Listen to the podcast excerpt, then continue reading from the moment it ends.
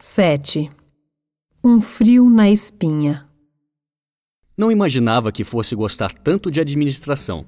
O que me fascinava, de fato, eram os negócios e aprendi que eles podem ser divididos em três tipos.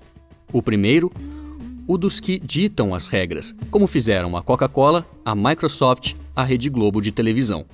O segundo, o dos que aceitam as regras, como as indústrias artesanais de cervejas, as redes de farmácias e drogarias, as indústrias de materiais de higiene e de limpeza e grande parte das pequenas e médias empresas. E o terceiro, o dos que quebram as regras e criam novos mercados, como fizeram a Dell Computer, a Amazon, a Starbucks, a Apple, a Natura e a Porto Seguro, entre outros. Mergulhei então na escola da estratégia. Se a escola da qualidade aperfeiçoou o processo produtivo, a escola da estratégia surgiu para adequar a relação da empresa com o mercado.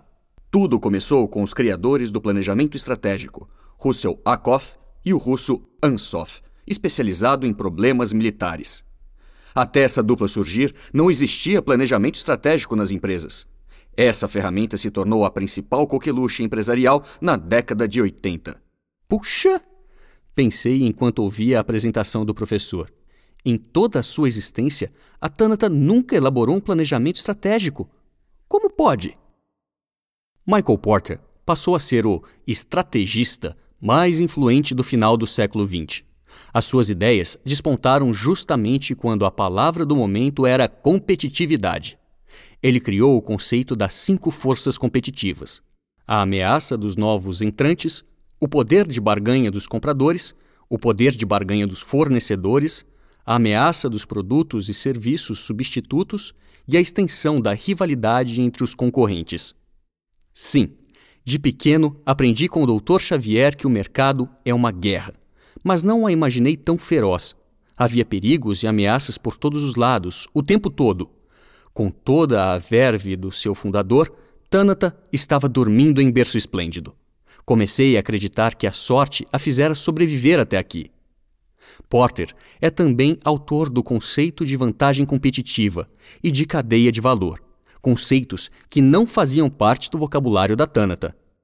Enquanto Porter ensinava que era preciso considerar as condições externas à empresa e compreender os movimentos do mercado para então avaliar as condições internas da organização e tomar as providências necessárias para assegurar a sobrevivência do negócio, Prahalad, um indiano radicalizado nos Estados Unidos, oferecia outra perspectiva para as questões estratégicas Prahalad, fortemente influenciado pela cultura oriental, recomendava, antes de tudo, ater-se às condições internas da empresa, reconhecer as competências essenciais da organização, conhecimentos, habilidades e tecnologias internas, levando-as adiante aos clientes na forma da melhor oferta possível.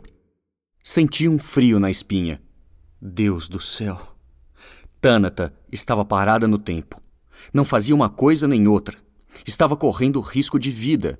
Para mim, não haveria futuro para a empresa se continuasse a ser conduzida por uma gestão empírica e arcaica, distante do que existia de mais novo e moderno na ciência da administração. A escola da estratégia realça a importância de olhar para fora e para o futuro e de construir cenários.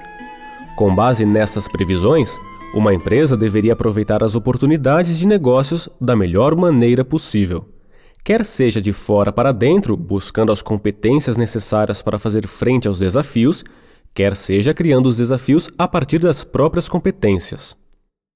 É de Gary Hamel, parceiro de Prahalad, a frase: A capacidade de inovação estratégica será a próxima arma de competição para empresas de todo o mundo. Ele criou o conceito de anorexia corporativa para as empresas que exaustivamente enxugam seus custos na esperança de se manterem competitivas, mas que acabam subnutridas e sem condições de aproveitar as oportunidades de crescimento.